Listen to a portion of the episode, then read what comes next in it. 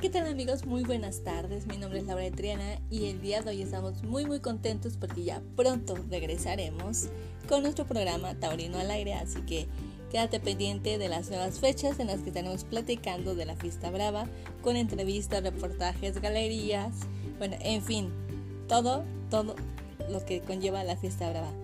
Un beso y un abrazo, mi nombre es Laura Triana y pronto estaremos hablando de toros.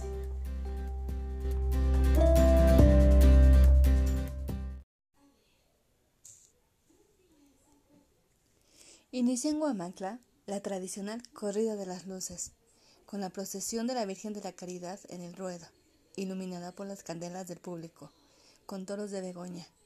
Información y galería, Juan Ángel Zainos.